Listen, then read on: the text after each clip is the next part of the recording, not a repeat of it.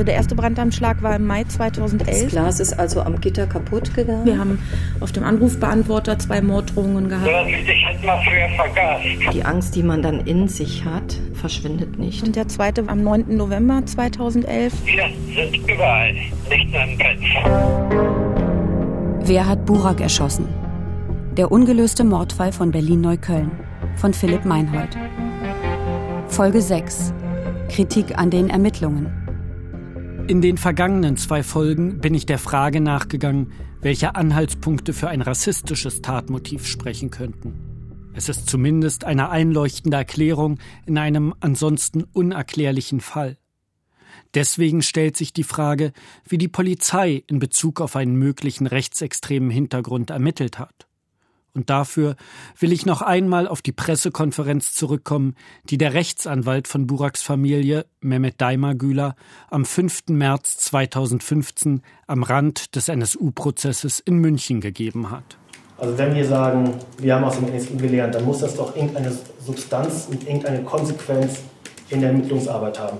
Auf dieser Pressekonferenz weist Daimagüler nicht nur auf die Ähnlichkeiten des Mordes an Burak zum NSU hin, er kritisiert auch die Ermittlungen der Polizei. Wir müssen ganz, ganz deutlich sagen, ich habe das Gefühl, dass nach der Aktenlage äh, so in Richtung Rechtsradikalismus pro forma ermittelt wurde. Also man hat eine Liste erstellt von Nazis, die in der Gegend wohnen und einen Waffenschein haben und ungefähr in, diese, in dieses Raster passen, die Personenbeschreibung.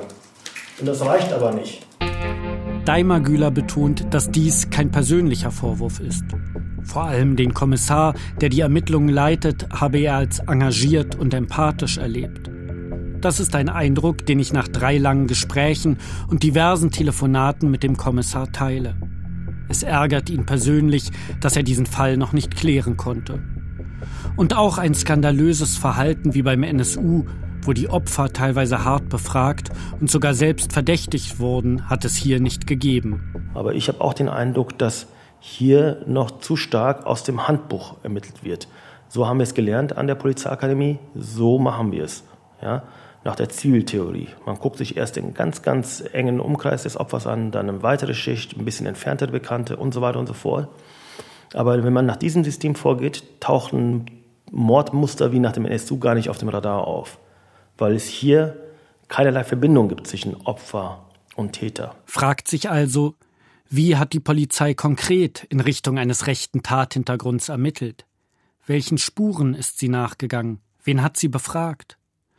Da ich selbst die Akten nicht einsehen darf, frage ich 2015 zunächst Mehmet Daimagüler, der als Anwalt der Familie Akteneinsicht hat. Wissen Sie, ob auch konkret jetzt, wenn man gesagt hat, wir schauen uns die lokale Neonazi-Szene an, ob da auch Menschen vorgeladen wurden oder befragt worden sind? Das ist mir nicht bekannt. Es wäre mir natürlich sehr wünschenswert, wenn man diesen Leuten stärker auf den Zahn fühlen würde. Ja? Aber dass das geschehen ist, kann ich so aus den Akten nicht entnehmen. Es gab andere Anhaltspunkte, wie zum Beispiel das Datum der Tat, nämlich der 20. Todestag eines Rechtsextremen, der von türkischstämmigen Antifas erstochen wurde. Wissen Sie, ob in Bezug auf dieses Datum irgendwas untersucht wurde? Wir haben danach gefragt, ob äh, es Untersuchungsbezüge zu Jahrestagungen gab, beziehungsweise es gab eine Antifa-Veranstaltung am Abend vorher in der Nähe. Da wurde uns bislang nur gesagt, ja, das wurde überprüft, da gibt es keine Anhaltspunkte. Wie da überprüft wurde, was da getan wurde, was konkret das bedeutet, wissen wir nicht. Auch die Grünen-Politikerin Canan Bayram wollte wissen, wie die Polizei ermittelt hat. Im Frühjahr 2013, ein Jahr nach der Tat, stellt sie eine detaillierte Anfrage an den Senat. Hier ein paar ihrer Fragen und die Antworten des Innensenators darauf. Frage. Wenn es keine Beziehung zwischen Mörder und Opfer gibt, welche Motive werden dann als Tatmotiv in Erwägung gezogen? Antwort. Bei den Ermittlungen wurden diverse Tatmotive in Erwägung gezogen. Frage. Wird ein Zusammenhang mit dem Reichsbürgerspektrum in Erwägung gezogen? Antwort. Es existiert kein polizeilich definierter Begriff eines Reichsbürgerspektrums. Frage. Ist dem Senat bekannt, dass es in der Umgebung des Tatorts regelmäßig zu rechtsextremen Aktivitäten kommt? Antwort. In der engeren Tatortumgebung liegt keine Häufung rechtsextremistischer Aktivitäten vor. Als ich die Antworten des damaligen Innensenators Henkel auf die Fragen sehe, bin ich einigermaßen perplex. Natürlich weiß man nicht, was die Polizei als Umkreis eines Tatorts bezeichnet. Aber nicht nur, dass die Gegend eine Hochburg von NPD-Wählern ist, der Tatort liegt geradezu im Zentrum von Anschlagszielen fußläufig zwischen Hufeisensiedlung, Anton Schmaus Haus und Blumenviertel, wo es zwischen 2008 und 2011 aktenkundige rechte Angriffe gab. Ich habe in der letzten Folge darüber gesprochen. Verharmlost der Innensenator hier absichtlich? Oder hat er die Angriffe nicht auf dem Schirm? Und auch seine Antwort zur Reichsbürgerszene ist überraschend. Denn immerhin hat der Verfassungsschutz, der ebenfalls dem Innensenator untersteht, den Reichsbürgern in seinem Jahresbericht 2012 einen ganzen Abschnitt gewidmet.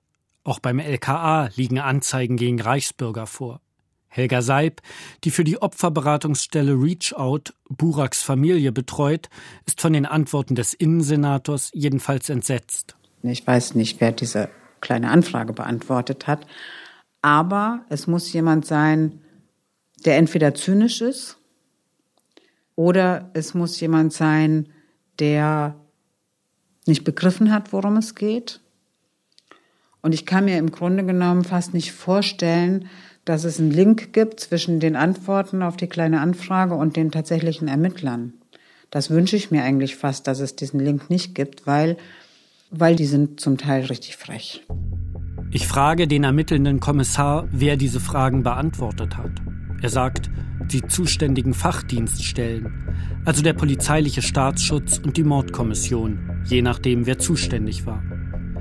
Mein Eindruck nach dem Lesen der insgesamt 26 Einzelfragen, entweder die Abgeordneten sollen hier bewusst in die Irre geführt werden, oder die Polizei weiß es tatsächlich nicht besser. Beides wäre ein Skandal. Denn immerhin geht es hier um die Fragen einer Familie, die ihren Sohn verloren hat und die nach Antworten sucht. Ein letztes Beispiel. Frage. Auf den Tag genau vor 20 Jahren kam der rechtsextreme Aktivist K. in Neukölln ums Leben. Rechtsextreme stilisierten seine Person nach seinem Tod zum Märtyrer. Ist der Polizei bekannt, dass in verschiedenen Internetforen und rechtsextremen Zeitungen zur Rache für K. aufgerufen wurde? Wenn ja, in welchen? Die Antwort Im Zuge der Sichtung von einschlägigen Internetseiten hat die Polizei Berlin festgestellt, dass sich auf der Homepage der Gruppe Neue Ordnung ein indirekter Aufruf zur Rache am K-Mörder befindet. Eine Veröffentlichung dieser oder ähnlicher Aufrufe auf weiteren Internetseiten wurde nicht bekannt, kann allerdings nicht ausgeschlossen werden. Ich selbst finde mit einem halben Tag Googeln etliche weitere rechtsextreme Gruppen und Zeitungen, die ähnliche Aufrufe veröffentlicht haben. Glaubt man den Aussagen des damaligen Innensenators Henkel, hat die Polizei diese nicht mal gesehen. Das Fazit der grünen Abgeordneten Canan Bayram, die die Fragen gestellt hat? Das hat dann dazu geführt, dass äh, bei uns der Eindruck entstanden ist, dass die Motivation der Polizei, diesen Fall aufzuklären, äh, niedriger ist, als wir uns das wünschen würden. Da ich die Antworten des Innensenators für eine absichtliche Irreführung halte, wende ich mich 2015 an den zuständigen Staatsanwalt Dieter Horstmann, der die Ermittlungen im Fall Burak offiziell leitet. Ich will immer noch wissen, wie in Bezug auf einen rechtsextremen Hintergrund ermittelt wurde. Horstmann ist ein in spektakulären Fällen erfahrener Staatsanwalt, der bereits den aufsehenerregenden Mord an einer Berliner Pferdewirtin zur Anklage gebracht hat. Er hat darüber in dem RBB-Podcast Christine und ihre Mörder gesprochen. Über den Mord an Burak Bektasch will er zu diesem Zeitpunkt nicht mit mir reden. Ich muss mich mit dem Sprecher der Berliner Staatsanwaltschaft, Martin Steltner, begnügen. Zum Stand der Ermittlungen kann ich mich relativ kurz fassen. Wir haben alles getan, um die Tat aufzuklären und tun das auch weiterhin, aber es ist uns bislang nicht gelungen, einen Täter zu ermitteln und zur Rechenschaft zu ziehen. Können Sie denn was dazu sagen, wie in Richtung eines rechten Tathintergrundes, eines rassistischen Motivs ermittelt wurde? Nein, da kann ich Ihnen Einzelheiten äh, nicht zu sagen, da wird alles abgeklopft, aber Sie müssen natürlich erstmal Anknüpfungspunkte haben. Wenn sie die nicht haben, dann wird es schwierig. Und wir haben alles sehr sorgfältig geprüft, jeden Stein umgedreht, aber wir haben einfach bislang zumindest diese Anknüpfungspunkte nicht gefunden. Und das macht die Sache so schwierig. Steine umdrehen, Spuren sichern. Es ist das, was Rechtsanwalt Daimagüler als Ermittlungen aus dem Lehrbuch bezeichnet. Klassische Tatortarbeit. Ich verstehe, dass die Polizei nicht alles offenlegen kann, was sie tut. Aber wenigstens ein Gefühl würde ich dafür bekommen wollen. Wie sieht die Zusammenarbeit mit Staats- und Verfassungsschutz aus? Hat es so etwas wie Ermittlungsdruck in der rechten Szene gegeben? Was bedeutet es, wenn die Polizei sagt, sie habe eine Spur überprüft? Ich treffe mich im Sommer 2015 noch einmal mit Kriminalhauptkommissar Alexander Hübner, um mehr von ihm über die Polizeiarbeit, vor allem in Bezug auf einen rechten Tathintergrund zu erfahren. Fest steht, dass die ermittelnde Mordkommission auch im Austausch mit anderen Dienststellen steht. Der Verfassungsschutz wurde einbezogen, die verwendete Munition ins zentrale Schusswaffenregister des BKA eingestellt. Das Tatverhalten über die Datenbank Wiklas deutschlandweit mit anderen Mordfällen abgeglichen. Wir standen und stehen seit dem Tattag mit LKA 5, mit dem polizeilichen Staatsschutz in Verbindung, die die Fachdienststelle für solche Menschen, für solche Motivationen sind. Und lassen Sie mich so formulieren, der Kontakt und die Zusammenarbeit hat nicht dazu geführt, dass wir jemanden als Tatverdächtigen ermitteln konnten. Können Sie ein bisschen genauer erzählen, wie diese Zusammenarbeit mit dem Staatsschutz aussieht? Nö.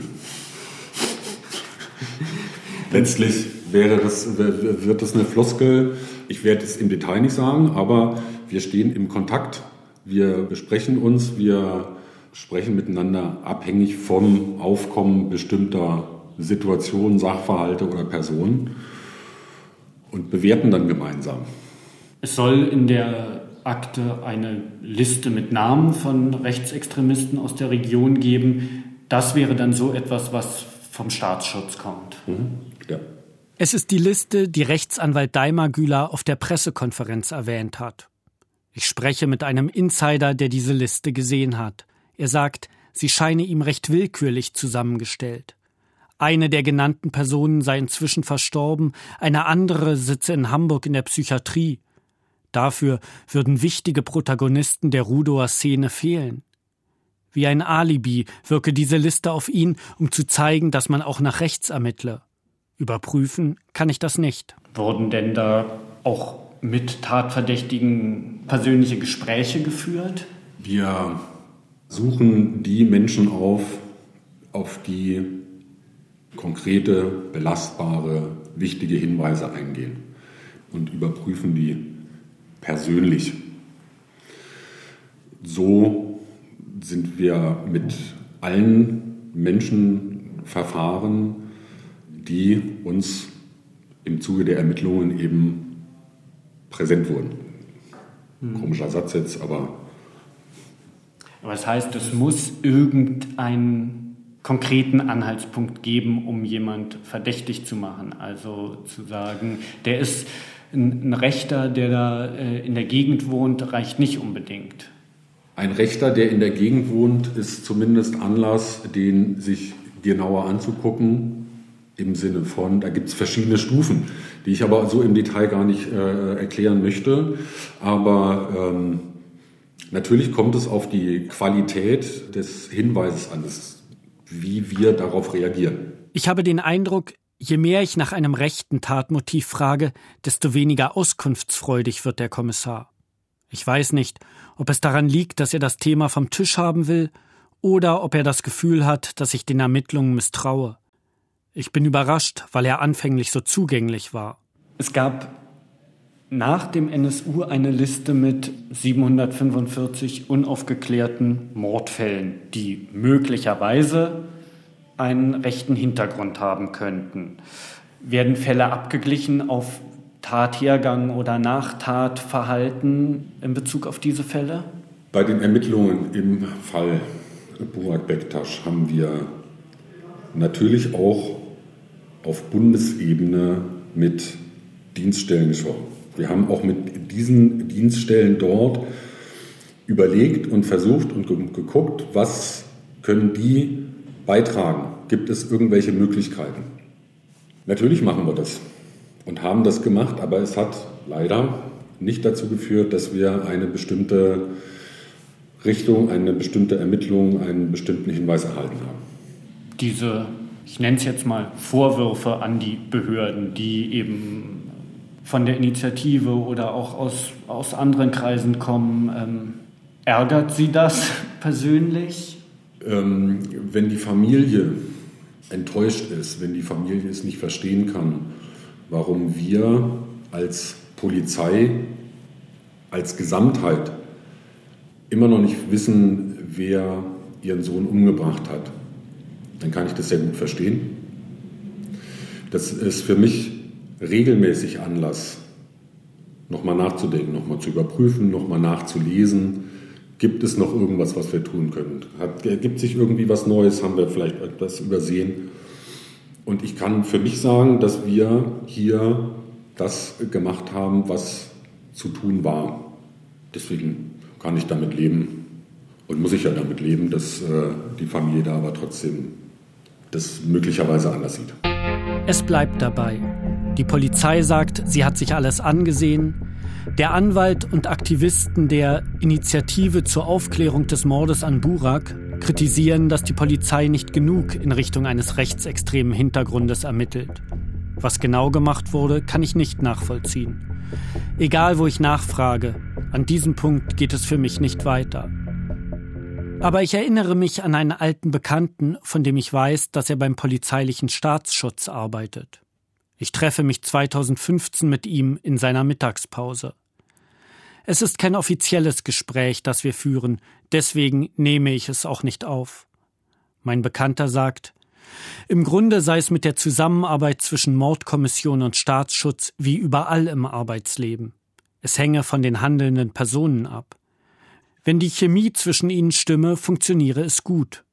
Wenn einer die Zusammenarbeit als Einmischung betrachte oder glaube, alles besser zu wissen, werde es schwieriger. Mein Bekannter hat mit den Ermittlungen zum Mord an Burak Bektasch nichts zu tun, aber er kennt den Fall. Er sagt, natürlich könne man sagen, Modus operandi und Opfer würden für eine rechte Tat sprechen, es gebe aber eben keine Beweise. Die Forderung, bundesweit und gezielt auf einen rechtsextremen Hintergrund zu ermitteln, hält er für nachvollziehbar. Aber wie, fragt er, solle man das ohne konkrete Anhaltspunkte machen? Ohne Täterbeschreibung, DNA-Spuren, Bekennerschreiben? Man könne ja schlecht beim Verfassungsschutz anrufen und fragen, habt ihr den passenden Nazi?